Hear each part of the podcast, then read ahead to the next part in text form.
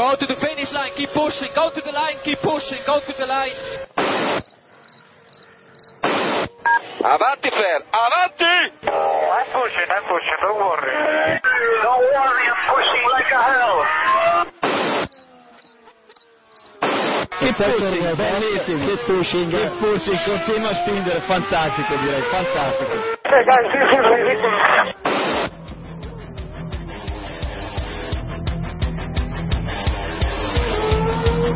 Comienza Keep Pushing, tu podcast de Fórmula 1.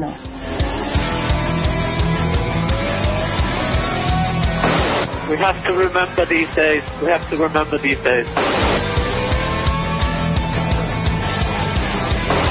Fucking, fucking Raikkonen. What a fucking idiot. So give me a full power then. Oh, that was amazing, guys.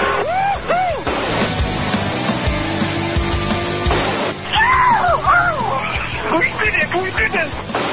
What if the sun goes down and never comes up again? Yes, yes, yes! What if the big shooting star friends to fall? Uh, much quicker than for. What if the court's getting close and turning to stone? What if the... I think you have to leave a space. All the time you have to leave a space.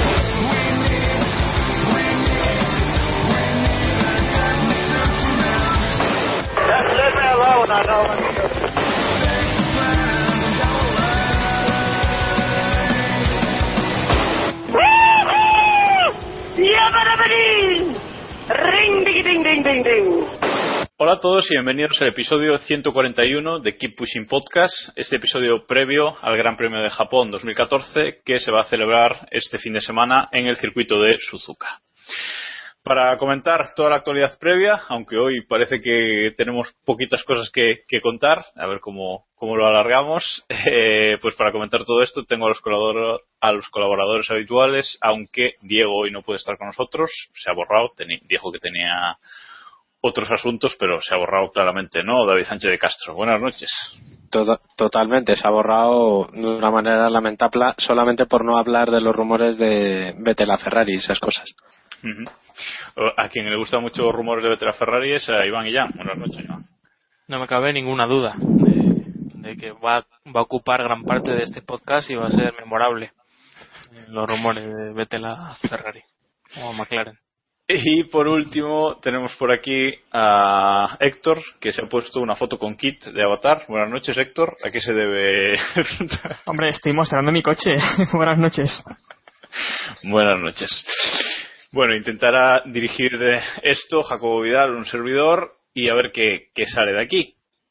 Así que vamos a empezar con, con la previa, a hablar de este gran premio y os pregunto, eh, nada más empezar, ¿qué os parece Suzuka como circuito? ¿Os gusta? ¿Qué esperáis de este, de este fin de semana en esta pista? Una, una de las eh, mejores del campeonato, podríamos decir, Héctor. Sí, sí. Eh, para mí junto con... ¿Puedes no, hombre, es, ampliar? que- es una pregunta, claro, que para mí junto con Spa, Mónaco, Silverstone y poco más es uno de los circuitos imprescindibles, ¿no? Totalmente imprescindibles en el calendario y, y es un circuito pues, que, que a mí me encanta y esta mañana también lo, lo decía por Twitter porque hay gente que prefiere Fuji, no sé por qué, ni, ni cómo dejamos a esa gente vivir, pero hay gente que, que así lo prefiere. No tiene puta Y, exactamente. Y para mí, pues Suzuka es el circuito, es un circuito de los de, de los de- que nos gustan, ¿no? Y de los de verdad. ¿Estás de acuerdo, David? No, no, to- totalmente. Suzuka es, es de esos circuitos que no pueden, no pueden faltar en el, en el calendario. Es un imprescindible y, y espero que este fin de semana sea más entretenido, sobre todo si se cumplen esas previsiones meteorológicas que luego Héctor nos contará. ¿O no? O no, correcto. ¿Y tú, Iván, qué esperas del fin de semana? ¿Esperas un buen gran premio, aburrido? ¿Cómo, cómo lo ves? Sí, no, yo creo que nos vamos a divertir. Suzuka es uno de esos circuitos en los que en los que no cabe el espacio al aburrimiento. Es una pista que es muy desafiante, en la que todos los años eh, hay pelea y hay lucha de los pilotos para, para no salirse de pista. Tiene sectores muy difíciles para de clavar y, y vamos, eh, creo que nos vamos a divertir. Creo que los coches de este año nos van a dar bastante espectáculo en, en la pista japonesa. Pues yo ahí, ahí difiero ya. En, lo de- en el tema de. Sí, porque creo que vamos a ver una carrera un poco aburrida. Creo que Mercedes, eh, como también estaba comentando Iván, es un circuito muy técnico, muy complicado y hay zonas, eh, la zona de las enlazadas, por ejemplo, en las que creo que Mercedes puede sacar una ventaja, vamos, abismal eh, a los a los demás a los demás monoplazas. No sé si si veremos diversión o, o arrasarán directamente y será pues ver la lucha de- del podio. Pero ¿no- ¿no te parece que en esta pista, así que en la que cuenta bastante la aerodinámica, por no decir mucho, eh, Red Bull podrá poner las cosas eh, más difíciles a, a Mercedes que en otros circuitos? Pues, este circuito podemos decir que es algo similar a, a Silverstone. Lo más similar que hemos visto esta temporada ha sido, ha sido allí en Gran Bretaña. Y si no recuerdo mal, estaban lejos. Eh, Red Bull se quedó, no recuerdo en calificación, estoy mirando, pero se quedó algo lejos. Tal vez Williams podríamos ver un poco más cerca, pero por cuestión de motor, no. Vale, se quedaron a una diferencia de 1,6 en la calificación. Sebastián Vettel de Nico Rosberg. Es distante, es distante, sí. No, no creo que. Yo, vamos, yo me imagino, estoy muy de acuerdo con Héctor. Yo creo que vamos a ver más, más cerca a los Williams que, que a los Red Bull, pero. Pero veremos, sobre todo ya digo, como sea una carrera en mojado, es que puede ser cualquier cosa. Bueno, no, no adelantemos acontecimientos. Eh, como decíamos, el- la carrera se disputará en el circuito de, Suzuka, que tiene 5.807 metros de longitud, eh, al que el domingo se darán eh, 53 vueltas para completar una distancia total de carrera de 307,471 eh, kilómetros. El récord del circuito lo tiene Kimi Raikkonen desde 2005 con un minuto 31 segundos 540 eh, milésimas. Las zonas de DRS parece que, no va a haber cambio respecto al año pasado y que habrá una zona que será la, recta principal con la zona con la- el punto de detección justo antes de la, de la última chicane y la activación al entrar en la, en la recta. Es el sitio lógico, ¿no? No tenemos eh, otro sitio quizás donde ponerlo porque la, la 130R quizás sea un sitio demasiado peligroso para, para colocarlo, ¿no? Héctor. Hombre, difícil, ¿no? Junto con, junto con Mónaco, pues es el circuito en el que menos zonas de DRS podemos poner y yo creo que, por mí, como si también quitan todas las zonas, ¿sabes? Así que no voy a discutir por esto, pero.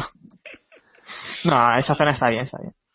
No me suena que el año pasado había dos zonas o algo así. No. No, no. No, no, no, no, no, no, porque tampoco ha habido sitio para ponerla. Si acaso en la, puf, en la medio no curva, había. es que no, es que no puede haber. Puede ser, puede ser que no, eh, puede ser que no. no.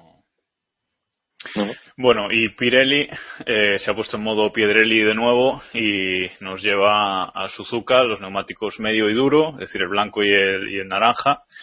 Que bueno, no sé si es sorpresa o no, pero evidentemente este año en el que Pirelli no está dejando ese espacio de ese salto de, dos compuestos eh, en cada gran premio, simplemente lleva seguidos, pues ha optado por ir a lo duro por las grandes fuerzas laterales que, que sufren los neumáticos en Suzuka, ¿no, Iván?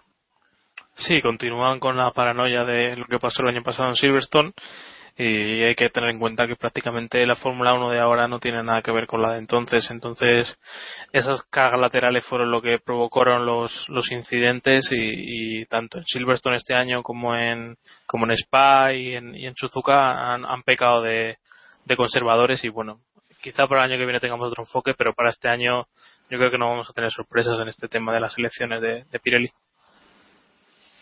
Bueno, y en cuanto a los horarios, aquí de cara ya hasta que acabe la, la temporada ya vamos a tener que fijarnos eh, bastante en los horarios porque van a cambiar eh, bastante la mayoría.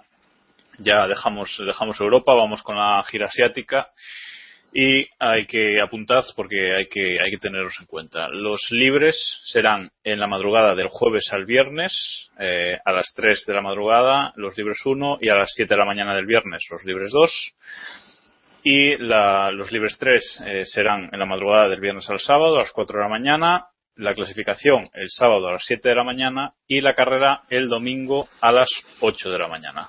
O sea que este fin de toca, toca madrugar bastante, David.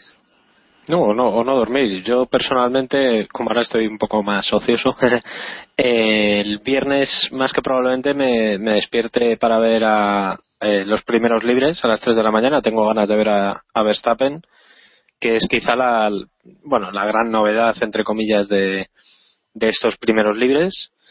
y, y a ver qué a ver qué tal. El resto del fin de semana pues estaremos como zombies como como suele ser habitual en el Gran Premio de Japón. Si comentabas lo de, lo de Verstappen, lo habíamos hablado la, la semana pasada, eh, pero ahora se ha, se ha confirmado eh, totalmente. ¿Alguno pensáis que es pronto para que debute ya en un gran premio o, o lo veis bien? Porque tampoco tenemos noticias de la superlicencia, pero bueno, suponemos que, que la tendrá. No, la superlicencia la tiene. Creo que creo que hizo unas pruebas en Italia. En Ay, no me No, Eso me refiero a que, a que no ha habido comunicación oficial, que yo sepa.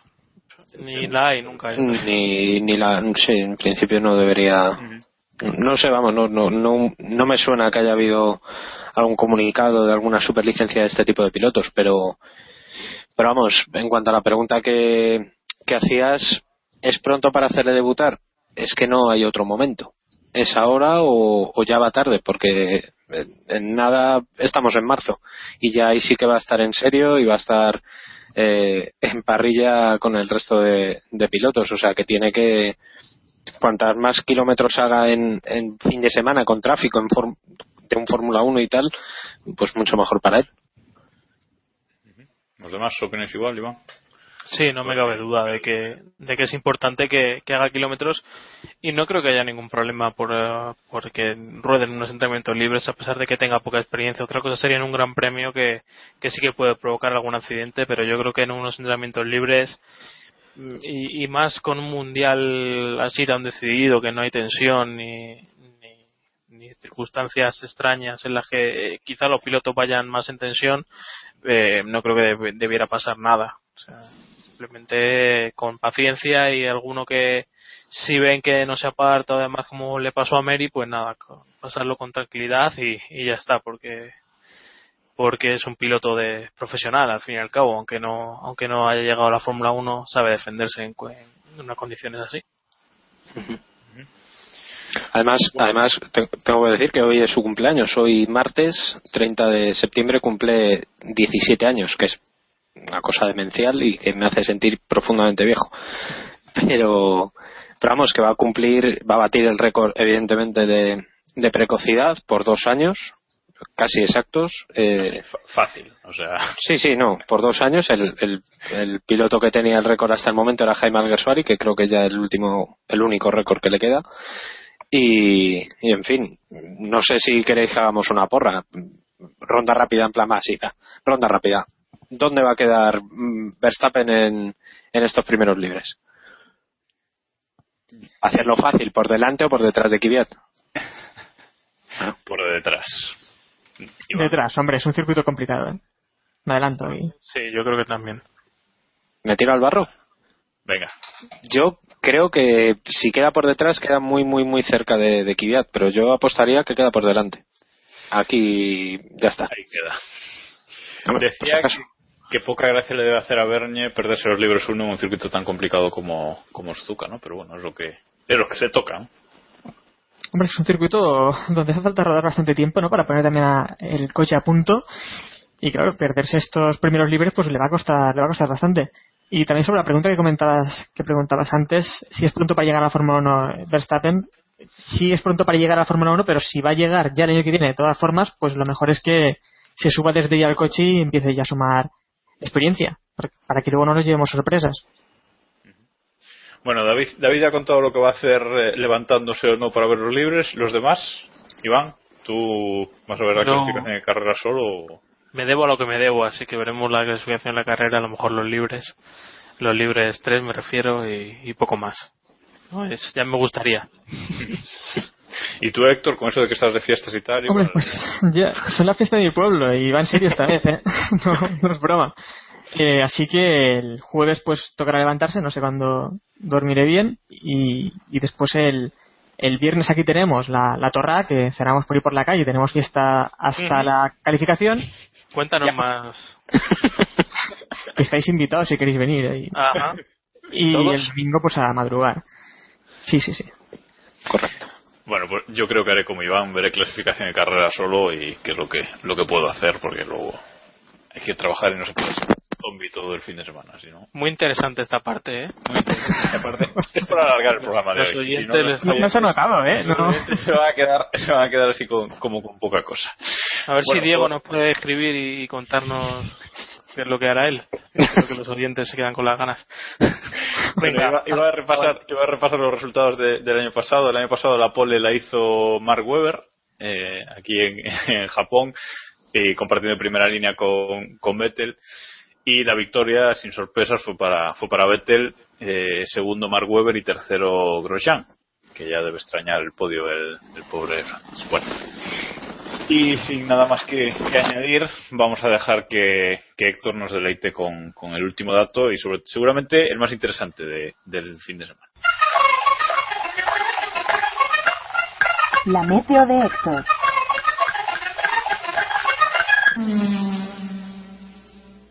Pues en principio seco. Este gran premio yo no veo que llueva, aun- aunque dice- está diciendo David que va a llover o no sé lo que, o no sé qué está Ah, diciendo, No, a ver, el viernes poco, poca cosa. Probabilidad escasa. Sábado, nada. Y el domingo es cuando sí que algo puede caer. Y iba, voy a apostar a que algo cae, pero nada, poca cosa. Sábado nada, o sea que la clasificación la tendremos el domingo antes de la carrera, si no. De libro. No, hombre, no, no, no. no. Y la semana pasada acerté, ¿eh? que eso lo hemos comentado poco también. Y Sí, hablaban de lluvia. Lo hice poco, es verdad.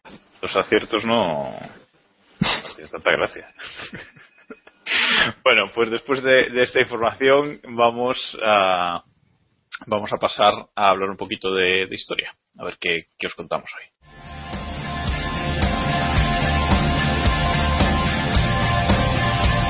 Gran Premio Histórico.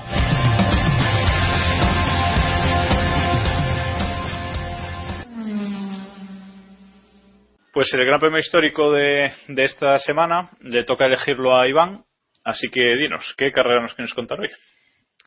Bueno, hace unos días se cumplieron nueve años de, de la victoria de, Fernando Alonso, del primer título de un piloto español en, Fórmula 1. Y hoy nos vamos a trasladar a una de las carreras que, yo creo que nos dejaron a todos en, se quedaron en nuestra memoria y van a estar por siempre, que es la carrera de Japón de ese mismo año, de 2005.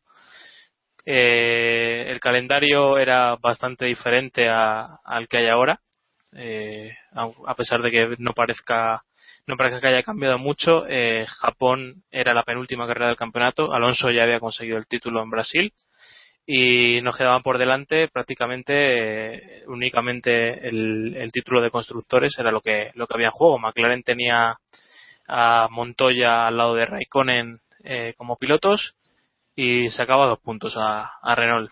Con lo cual llegamos a, a Suzuka, un circuito que, que parecía que en el que McLaren iba a poder recortar puntos porque era el coche que más rendimiento estaba mostrando en, en las últimas carreras. Si recordáis el campeonato, Alonso acumuló muchos puntos al, al principio y, y fue un poco conservando para, para ganar el campeonato. Y al igual que este fin de semana, la lluvia eh, hizo acto de presencia en, en la jornada de clasificación eh, mandando a los dos McLaren al final de, la parrilla. En la penúltima fila estuvieron Kimi y Montoya y Alonso por su parte también se veía aquejado por, por estas circunstancias y salía decimos esto. Fue una parrilla extraña, evidentemente por, por lo que hemos hablado. Ralf Schumacher consiguió su última pole de, de su carrera con Toyota y, y Baton estaba en, en segunda posición. Fisichella era tercero y prácticamente con, con el Renault que, que tenía, a pesar de que no había hecho un buen año, eh, se consideraba que era gran candidato a, a ganar la carrera. Eh, llegamos al domingo, en la salida eh, las cosas se complican para McLaren, a pesar de que todos empiezan a recuperar puestos y gracias a, a un incidente en la salida con entre Sato y Trulli, si no me equivoco, y, y el resto de, de, de, de pilotos que, se vieron afectados, eh, tanto Alonso como, como Raikkonen como Montoya empezaban a recuperar posiciones, pero los dos McLaren se tocan en, en la última chicane y justo al recuperarse a pista, Villeneuve se lleva por delante a, a Montoya sacándolo de pista y, y teniendo que salir el safety car. Eh, sale el safety car y evidentemente tanto Alonso como Raikkonen se ven muy beneficiados. Eh, Alonso ya es octavo en, en tan solo un par de vueltas y Raikkonen duodécimo. Eh, ambos continúan con sus remontadas según se quita el safety car. Eh, Alonso tiene que devolver la posición a, a Clean por haberlo adelantado y saltarse la chicane después, que es algo que, que se ha discutido mucho y que quizá fue, sería clave para, para luego la, la consecución de, del, del Gran Premio, la decisión de entre ambos. Y justo eh, en esta en plena remontada, Alonso se encuentra detrás de Schumacher y se produce uno de los adelantamientos que, como he dicho en el Gran Premio, uno de los adelantamientos que, que recordaremos toda, toda nuestra vida. Eh, Schumacher eh, enfila la recta pre- precedente al 130R, Alonso va detrás pegado, Schumacher cierra un poquito el interior por el medio de la pista y Alonso se tira hacia el fuera y, y bueno, escuchamos lo que pasa. believe it's for Fisichella, the current leader, and, and then Michael goes to the inside, tries to block the line in 130 and Alonso having none of it, straight around the outside. And here it is. Just look at this and disbelief. Yeah, Michael then is uh, crimped up on the inside, nothing he can do. Alonso just nailed and thinks, I know he'll, he'll have to lift. bueno, este espectacular adelantamiento eh, tampo- no hace eh, es muy efectivo, o sea, consigue que que Schumacher eh, pierda la posición y, y, vamos, de hecho Eddie Jordan en unas declaraciones de hace, un- de hace unos días ha dicho que, que, fue- que es el símbolo de- del cambio de, de reino en la Fórmula 1, de ese cambio de que Schumacher cedía el trono a Alonso pero sin embargo no, no le sirve a Alonso para mantenerse delante de, de Raikkonen, que era su rival durante toda la carrera. Eh, Raikkonen para un poco más tarde que él, cuatro vueltas más tarde, y a partir de ahí ya en las últimas paradas hechas, eh, los dos están ya en posiciones de, de podio. A pesar de ello, Fisichella sigue siendo, sigue siendo líder porque tanto Ralph como Baton, eh, su, la lógica de una carrera en, en seco les, les manda para atrás. Cuando quedan ocho vueltas para el final, eh, Fisichella eh, está viendo cómo se acerca Raikkonen y ambos sacan 20 segundos a, a Weber y Alonso, que son tercero y cuarto. Cuando quedan cuatro para el final, Alonso pasa a Weber por la tercera plaza, eh, parece que no va, no va a llegar más allá y la acción sigue, sigue por delante cada vez. Raikkonen está más cerca de Fisichella, a dos para el final eh, Fisichella logra defenderse a pesar de, de un doblado que aparece por ahí. Pero en la penúltima vuelta eh, ya Fisichella tapando muchísimo el interior en la última chicane eh, intenta defenderse lo más posible pero eh, esa, esa actitud defensiva en la chicane permite a Raikkonen que le coja el rebufo y vamos la tensión prácticamente se respiraba en los boxes.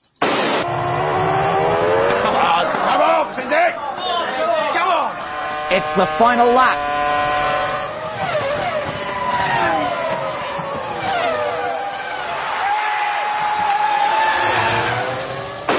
Y ahí lo hemos oído, cómo gritaban en, en McLaren. Eh, Raikkonen acababa de pasar a Fisichella en una acción eh, impresionante, uno de los mejores adelantamientos y, y más decisivos de, que hemos visto en los últimos años. Se hacía con, la, con el liderato en, en la última vuelta y conseguía una victoria espectacular.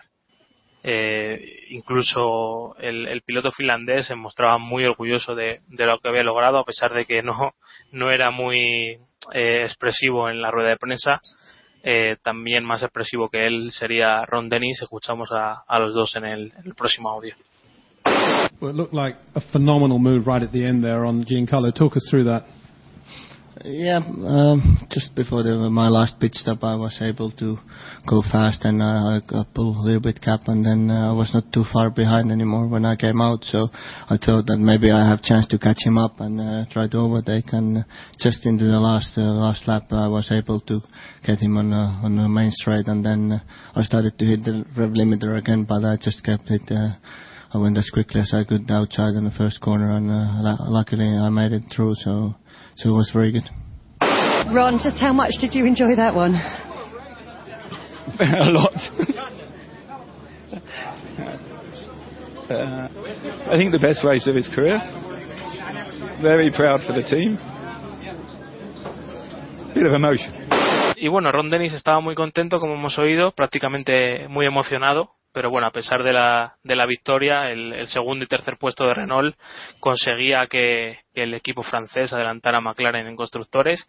Y bueno, y fueran, llegaran a China con, con esa ventaja. Y, y si recordáis, supongo que muchos lo recordaréis, en China logró un grandísimo resultado eh, Renault y logró el, el título que coronó a tanto a Alonso como al, al piloto como al equipo francés eh, al frente de al frente del campeonato y bueno, llevándose ese, eso de los, ese primer, primero de los títulos de los cuatro que consiguieron en, en el 2005 y el, y el 2006. Sin duda, una de las carreras más emocionantes y creo que sigue siendo, si no me corregís, el, la mayor remontada para ganar en, en la Fórmula 1, ¿no?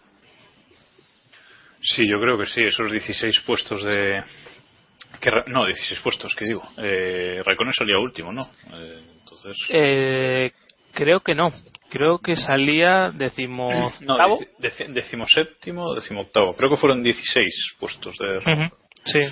Y sí, creo que. mm, No recuerdo ninguna otra remontada así para, para hacia la victoria, ¿no? Porque hemos visto grandísimas remontadas, pero de remontar tanto y ganar, no sé si alguna de las que ha hecho Hamilton este año, pero ninguna de las dos. O la de Vettel, la de Vettel de Abu Dhabi no pero fue por esa Claro, llegó a, no, a no, podio. no, No, no, no, no, pero no fue, claro, de, de más posiciones sí que hay, pero de, de Sí, para ganar, de remontada para ganar, mm, Lo estoy mirando y, y no. Eh, la única similar, pero es, es más antigua, eh, es la de... Sí, es la de Barrichello en Alemania 2000.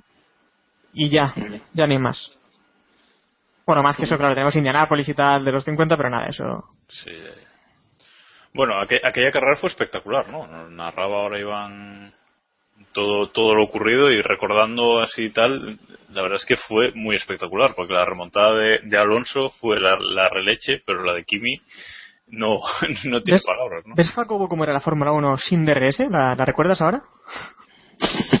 Sí, la recuerdo perfectamente, pero con los coches actuales no hay otra que DRS. Pero vamos, no vamos a entrar en esa discusión ahora.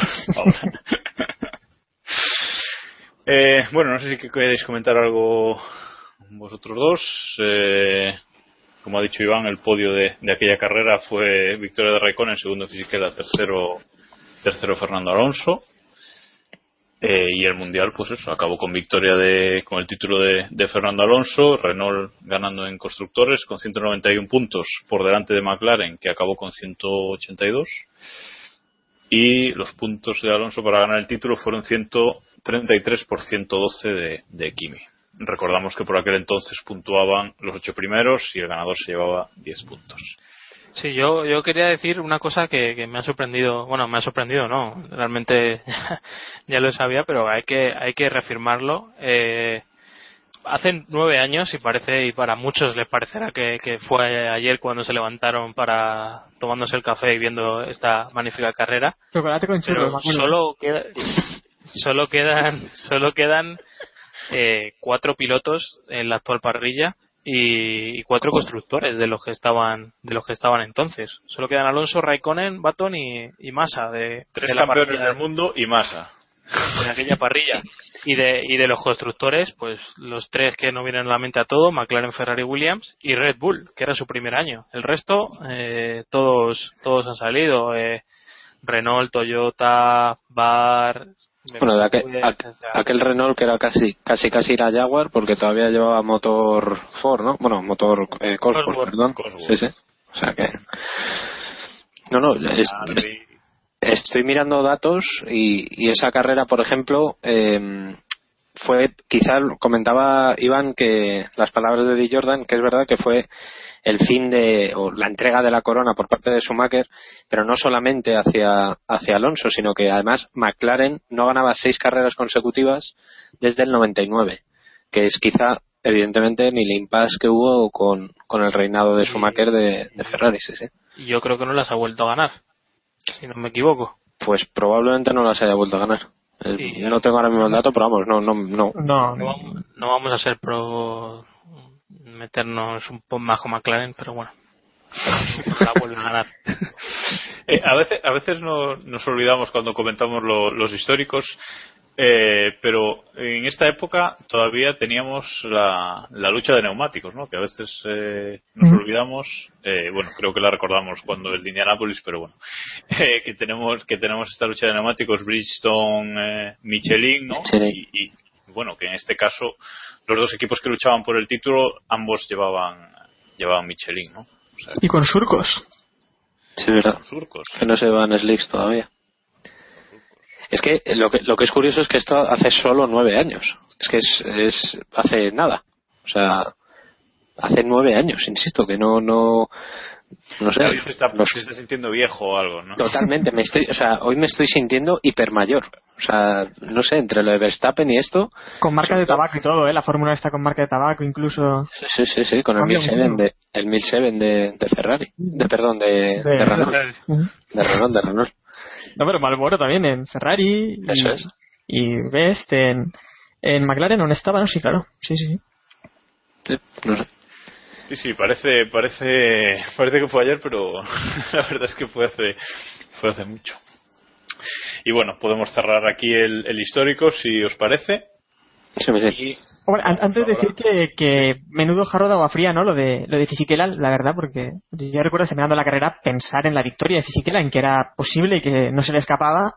Y porque, hombre, Raikkonen me parecía imposible, ¿no? Que llegara hasta allí. Y claro que en la última vuelta ver eso, pues te quedas un poco.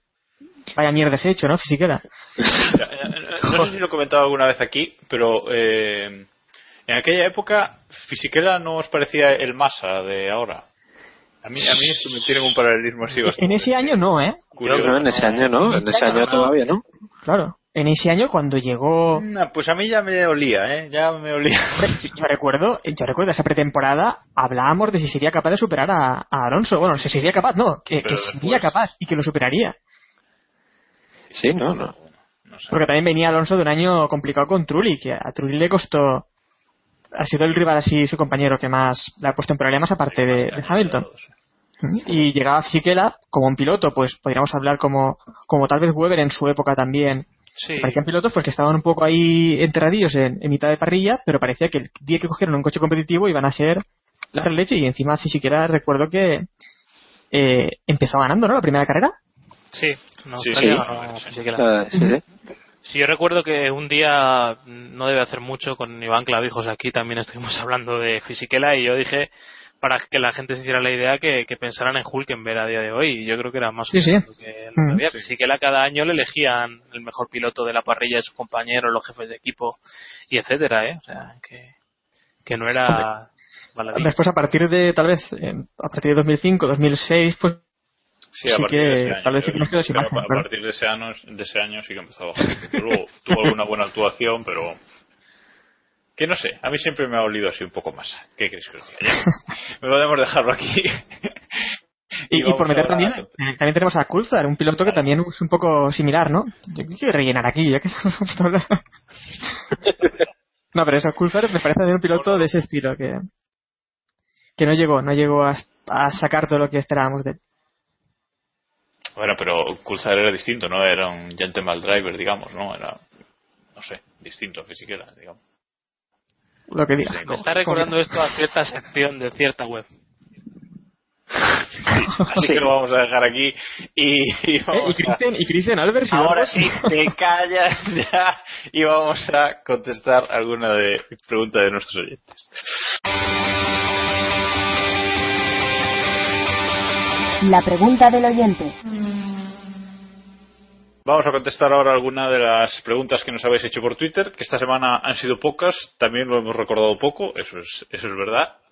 Pero bueno, las preguntas que nos habéis hecho con el hashtag eh, PreguntaKP, eh, tenemos un par de ellas solamente hoy, pero bueno, vamos a ver si, le sacamos un poquito de jugo. Primero nos pregunta arroba fmnajarro que Bianchi dijo unas declaraciones que no sabía lo que iba a hacer eh, el año que viene, en, en la temporada 2015.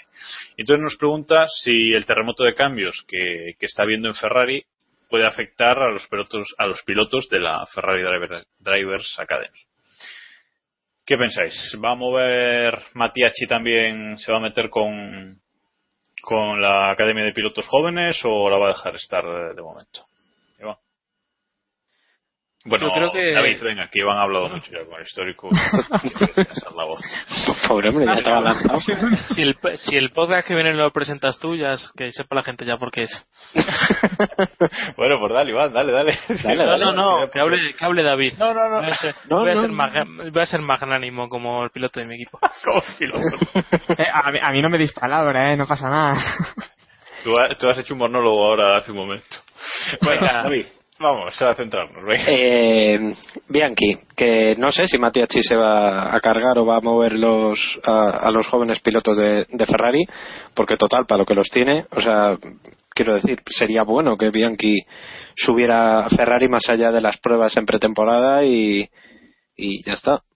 No creo que Matiachi eh, le vaya a subir, ojalá. Yo soy de los que todavía está subido al carro de Bianchi con el hype y eso y, y espero que espero que tengan la oportunidad pronto más que nada pues se le está empezando a pasar el arroz que empiezan a subir adolescentes a, coches y eso o sea que A ver, Iván, ahora.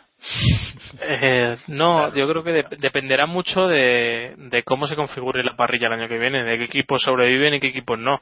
Estaba pensando que, que para Bianchi será decepcionante estar un tercer año en Marussia.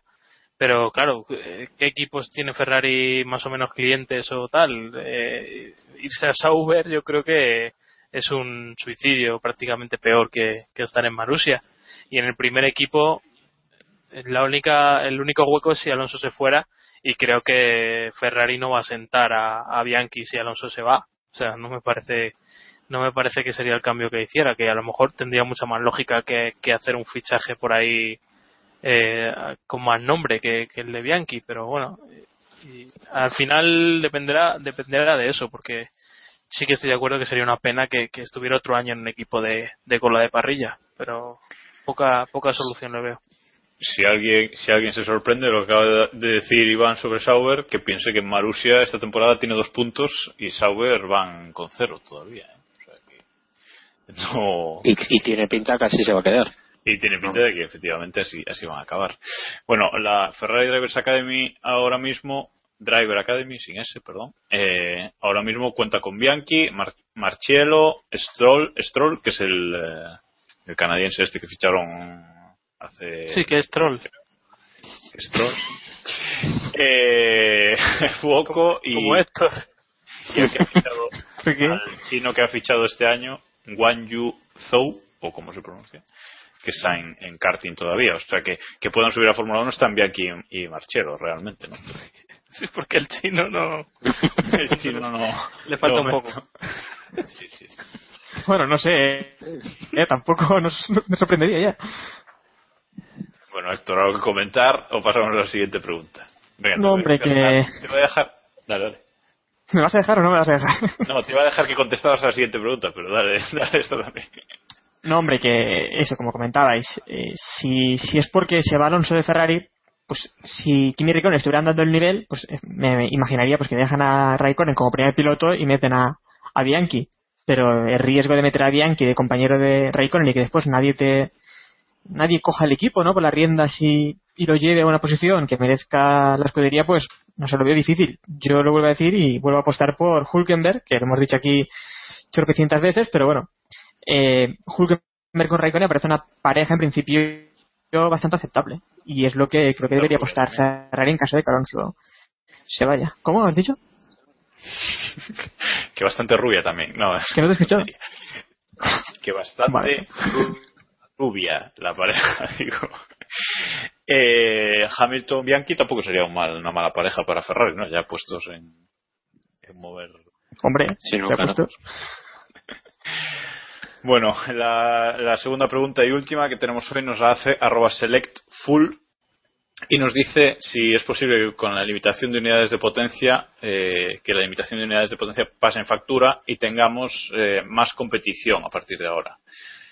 Eh, bueno, evidentemente que va a pasar factura a, muchos, sobre todo a, a Renault, que ya tiene prepara, ya ha dicho que ya tiene preparados el sexto motor para todos y cada uno de, de sus pilotos, o sea que ya está esperando que sigan cayendo las, las sanciones, pero más competiti- más competición por arriba, yo creo que no, no sé cómo lo veis vosotros, Iván. Sí, el enfoque que le, que le está dando él no, no es, yo creo que no es el que, porque yo creo que lo pregunta por, por que gane más competitividad, quizá el campeonato por arriba y que alguien pueda meter más a Mercedes, pero quizá es el equipo que menos, que menos va, que menos va a ser perjudicado por, por esto. Creo que Red Bull sí que antes cuando estabais comentando quién iba a ser favorito en, o quién podía meter mano a Mercedes o, por lo menos ser el primer equipo del resto en, en Suzuka, creo que Red Bull va a ser perjudicado por esto en, en las próximas carreras y quizás sí que por ahí un, alguna sanción suelta sí le, sí le va a caer. Creo que va a ser inevitable para, para bastantes equipos y, Red Bull, si no me equivoco, en, las listas estaba ya muy al límite, sobre todo Vettel. Los demás tampoco creéis que haya competitividad, ¿no? No, no, no, no, porque además creo recordar que eh, Rosberg, creo que era Rosberg, que era el que tenía más las piezas más nuevas, o sea, que había usado menos motores o menos piezas de la unidad de potencia eh, de toda la parrilla. Por tanto, eh, salvo Hamilton que tengan un, un, problema técnico en las carreras que quedan, en principio ellos dos están libres. Por tanto, si no quitamos a los Mercedes, el resto van a estar igual. Bueno, pues eh, vamos a dejar aquí las preguntas. Esta semana, como decimos, nos habéis hecho muy pocas. Animaos las próximas semanas que, bueno, así rellenamos un poquito más esta, esta sección. Y ahora vamos a hacer un eh, repasito rápido a nuestra liga particular. La liga Keep Pushing.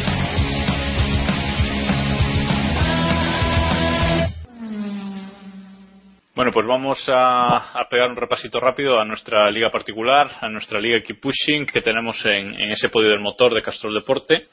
Una liga en la que somos 191 miembros.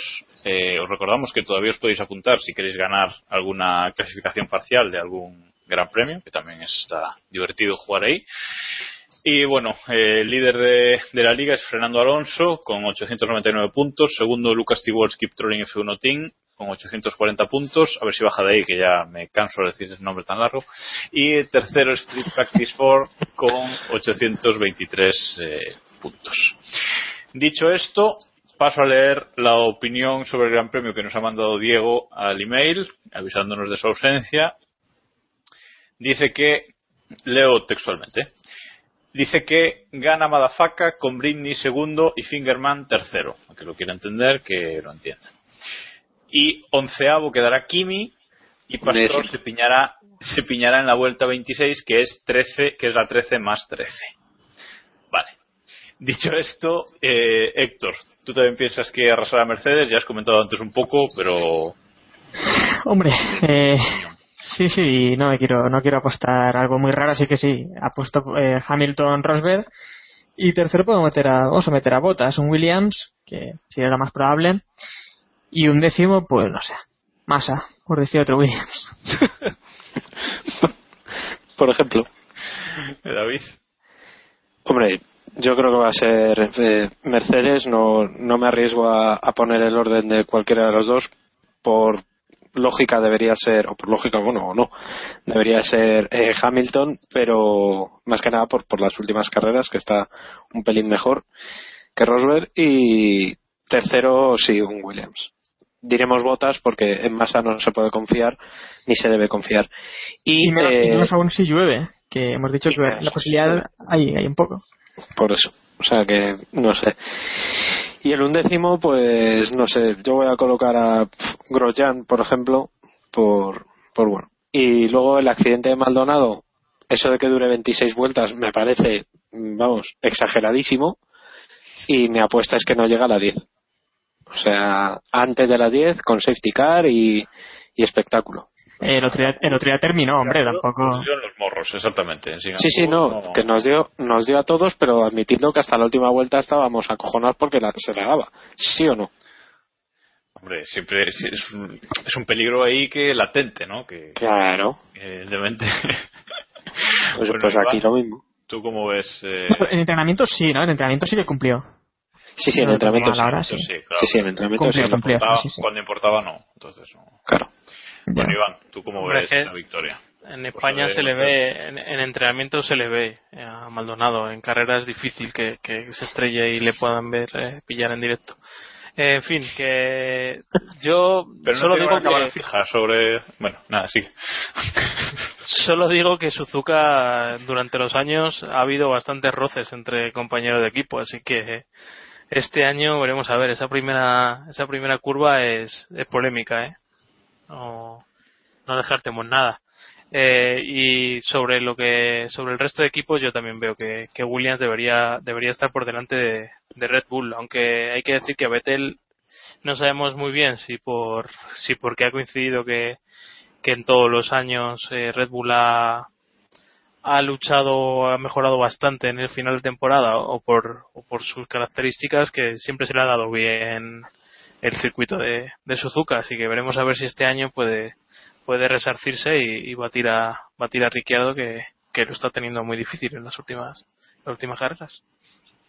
Desde luego eh, va a estar interesante la lucha por, por la victoria porque con los dos eh, pilotos de Mercedes a tres puntos en el campeonato, el que gane la carrera va a salir delante. O sea que esas cuentas aquí son, son bastante sencillas, ¿no? O sea que si hacen doblete, el que quede por delante va, va a salir delante en el, en el campeonato. Así que sin duda que va a estar eh, muy interesante. Y recuerdo que llevamos dos grandes premios desde el incidente de Bélgica sin encontrarse en pista prácticamente los dos pilotos. Eso es. Que, a ver, a ver Suzuka qué, qué ocurre. Bueno, y vamos ahora a acabar el programa con un poquito de actualidad, que tampoco tenemos tanta, pero bueno, algo, algo nos vamos a inventar. Actualidad.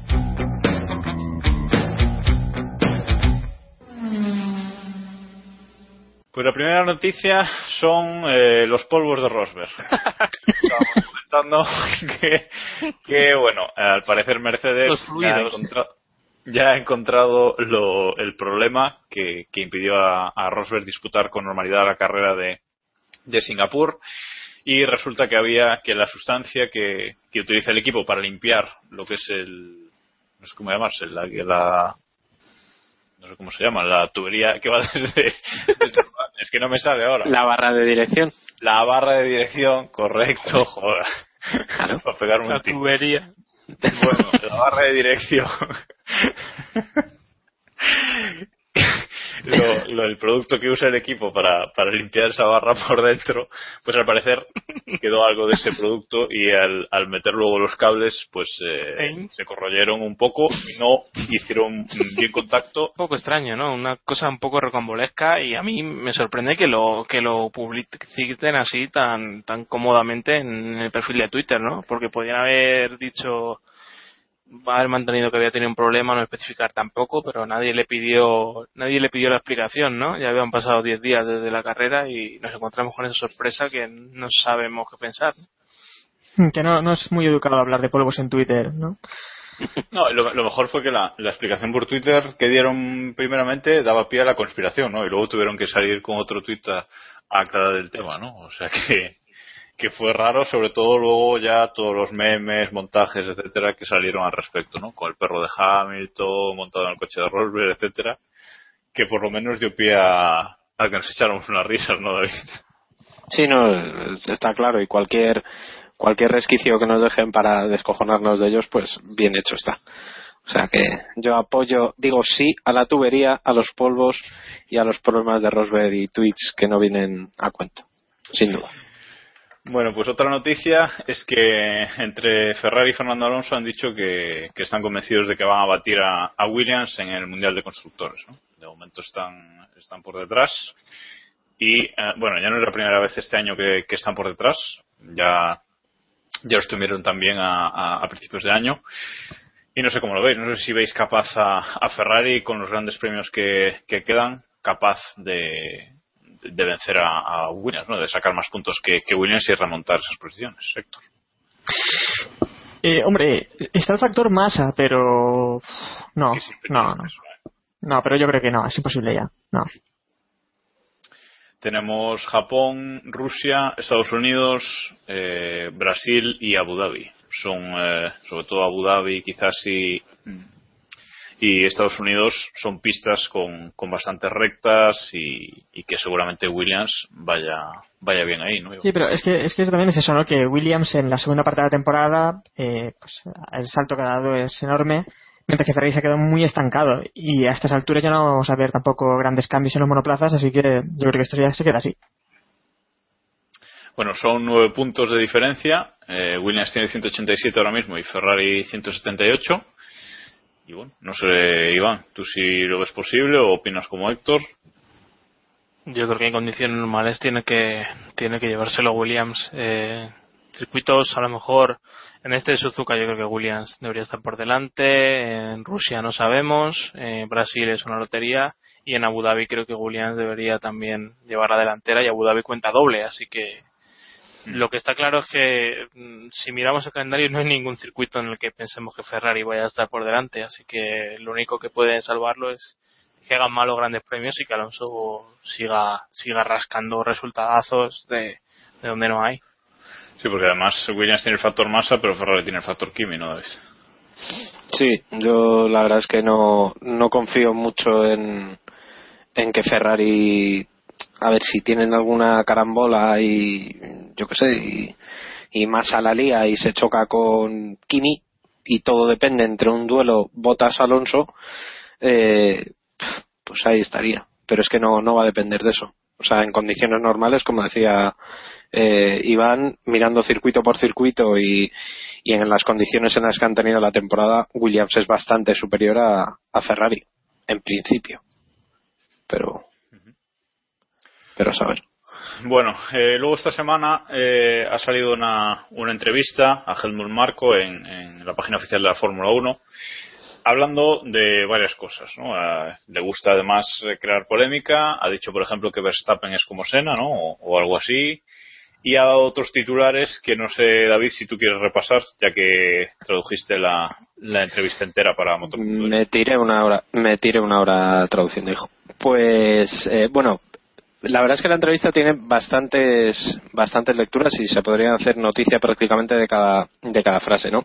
El titular, evidente, por, por lo que impresiona fue la comparación que le hace eh, Max Verstappen con, con, Ayrton Senna. Eh, la pregunta es que si, que qué se espera de alguien tan joven y entonces dice que Marco contesta que es un talento tan excepcional que quizás solamente se ha visto así, se ve uno de este estilo una vez eh, pues, cada década, ¿no?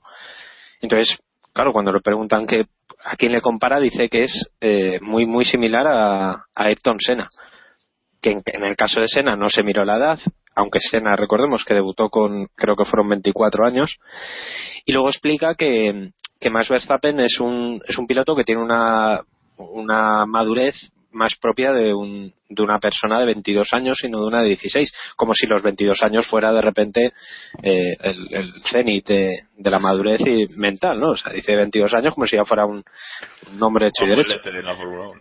Sí, sí, sí, sí, sí.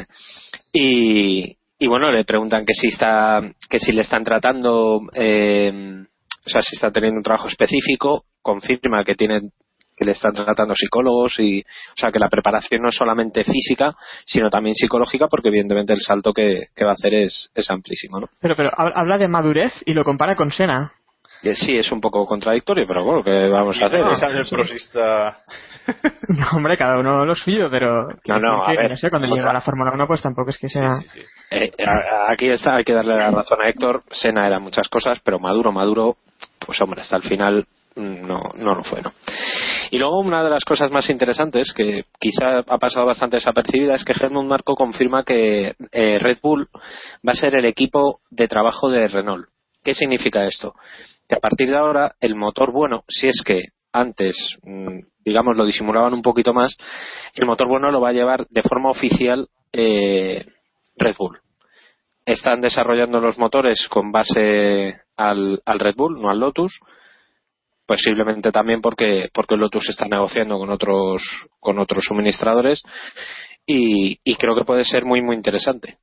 Eh, sobre todo ver. Interesante, esa parte es interesante sobre todo porque Marco dice que hasta ahora eh, Renault hacía como tres montajes distintos de motor, ¿no? Eso es. Eh, adaptando pues eh, a cada una de las carrocerías de, de los coches que van a llevar. Y Marco confirma que lo que a partir de ahora va a pasar es que van a hacer como Mercedes, van a hacer un único montaje de motor adaptado al Red Bull, a como lo quiera Red Bull colocar en su monoplaza, y los otros equipos tendrán que arreglarse para adaptar ese motor a, a su chasis, digamos. También lo hace así, Sí, sí, no me- también lo hace así Ferrari. Si no me salen mal las cuentas, eh, Renault ahora mismo tiene eh, Red Bull Toro Rosso, eh, Lotus y, y Caterham. Si Caterham va a desaparecer o, bueno, o, o va a hacer lo que haga en el futuro, vamos, no se, yo creo que no se puede contar a largo plazo con Caterham. Y Lotus se va a ir a Mercedes, como parece y se rumorea desde hace mucho tiempo y, y parece que es el destino que, que le espera. Se van a quedar con los dos, con los dos. Lo No, confirmado no está. No. No, no, no, confirmado no está. Mm, No, no. Ha, ha habido tantos rumores que ya lo, lo doy por confirmado. Sí, sí. Parece que van a hacer la de Williams. O sea que el año que viene a lo mejor se va a Maldonado.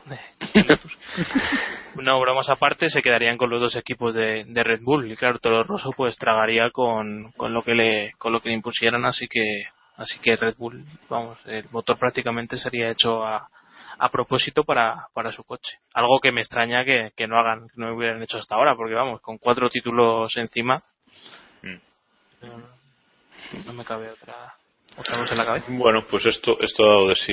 Y luego lo- un, un último un último detalle le preguntan también sobre lo que lo que le está pasando a, a Vettel y confirma Helmut Marko que todo le pasa a Vettel. La frase es, es eh, literal, siempre le pasa a Seb. Es decir, que todos los problemas que otros años eh, le ocurrían a Weber, bueno, pues este año le, le están tocando a, a Seb y bueno, pues digamos que se lo toma con medio humor. Y entonces, claro, una de las cosas que, que eh, le preguntan a, a Marco es que en medio de los rumores de una posible salida de Vettel y los dimes y diretes que, que estamos teniendo, que qué es lo que le pueden prometer. O sea, cuál es el arma que tiene ahora mismo Red Bull en la mano para mantener a Vettel en, en, en Red Bull. Y él dice que, bueno, que en principio lo único que le pueden prometer es más potencia y una mejor fiabilidad, como si eso no se lo prometieran a, a, a- a lo- al resto de, de equipos. Y dicen que, que ese motor, que el desarrollo del motor, no estará hasta mediados de la temporada que viene, es decir, hasta que no llegue la ronda, la ronda europea, eh, Barcelona, Mónaco y, y demás. Cinco carreras ha dicho que vas a tener. Eso es.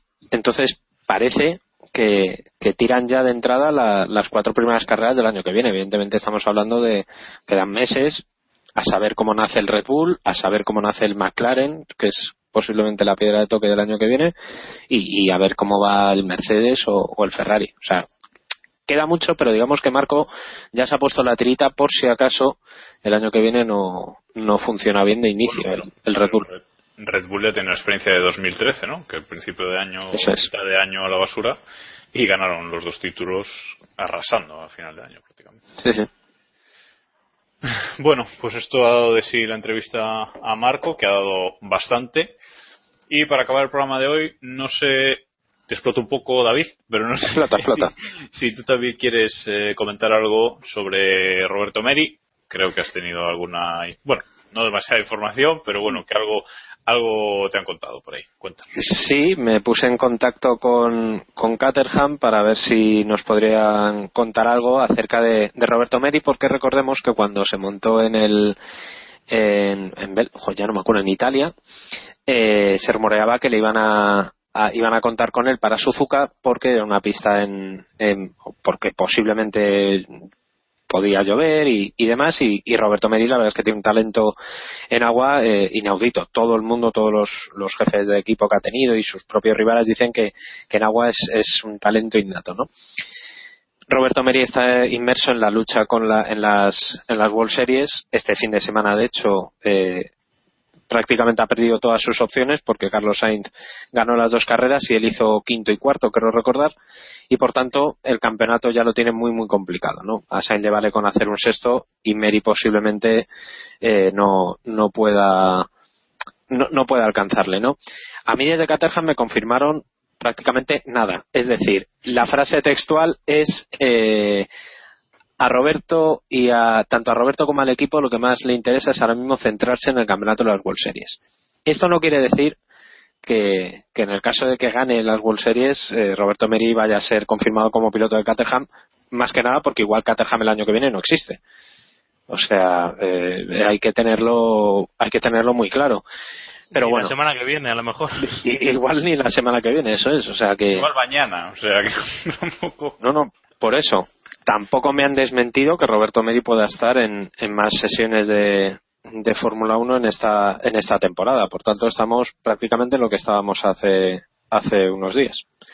De todas formas, lo que sí es interesante es que de momento Caterham sí responde por Roberto Meri. O sea, no ha pasado como en otros casos que tú preguntas a un equipo por un piloto que ha sido piloto de pruebas, que le han dejado rodar un poco y tal, y se desentienden porque ya no tiene ningún tipo de relación. Roberto todavía tiene un poco de relación, o una relación mínima con, con Caterham, que de momento es interesante. Iván.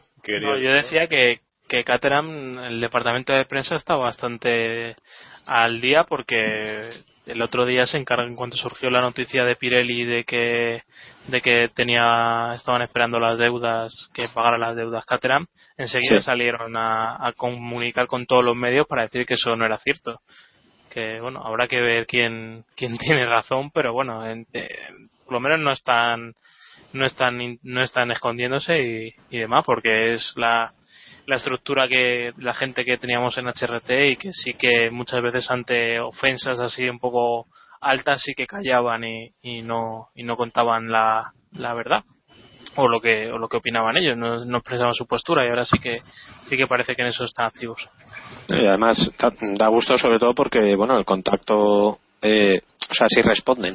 Quiero decir, preguntas de vez en cuando, pues la cosa está de hacer bien tu trabajo, pues preguntas a los departamentos de prensa y no siempre te contestan. De hecho, normalmente directamente ni te contestan. Y aunque sea una respuesta eh, oficial y sin ningún tipo de contenido, con un contenido mínimo, por lo menos han contestado. Que yo creo que es algo de, de elogiar en un mundo tan oscuro y normalmente tan hermético como es la Fórmula 1. Héctor, ¿estás ahí? Sí, no estaba durmiendo. ¿eh? De hecho, es que me he puesto a escribir una cosa, pero sigo, sigo por aquí.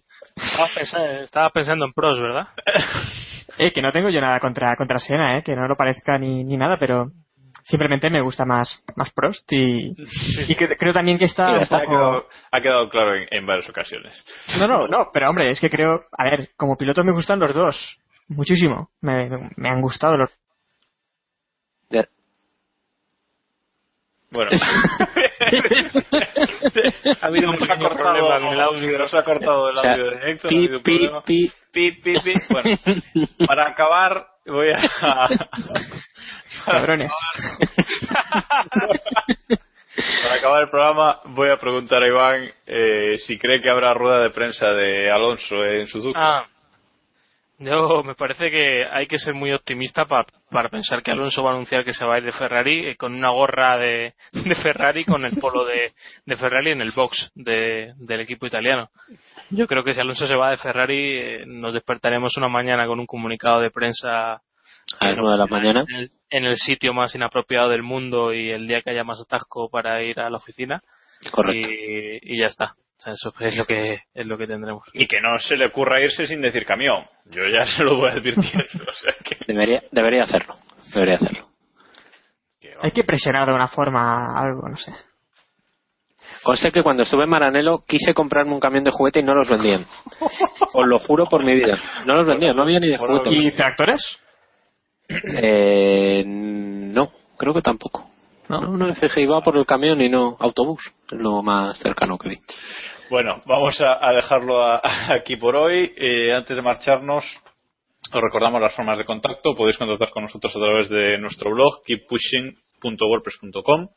En los comentarios podéis eh, decirnos lo que queráis. Eh, tenemos un email también, keeppushingf1.gmail.com. Y estamos en las redes sociales, Google Facebook y Twitter. En estas dos últimas somos KP Podcast. Y sobre todo por, por Twitter, que es por donde os pedimos eh, preguntas, es donde más activos estamos. Gracias una semana más, David, Héctor, Iván, por estar aquí. A ti, hombre. Claro, Aunque me aunque me silenciéis el micro. No, yo no he sido, yo soy inocente. y, y- Habrá sido Sena. habrá sido y, y gracias, por supuesto, a vosotros, a los que nos escucháis eh, cada semana, por, por escucharnos una semana más. Hoy nos despedimos con una canción japonesa, unos acordes así muy, muy de anime, con un grupo que se llama The Gazette y con la canción Shiver. O sea ¿Se, que se pronuncia así? mm, es- seguramente no. En japonés no sabemos cómo se pronuncia de No, gacete. no sé cómo se pronuncia, efectivamente. Correcto. Así que esperamos que, que os guste y os esperamos aquí la semana que viene analizando todo lo que ocurra en ese Gran Premio de Japón. ¿Y tenemos carrera la siguiente semana? No, todavía no, ¿no? Todavía no nos toca dos semanas seguidas.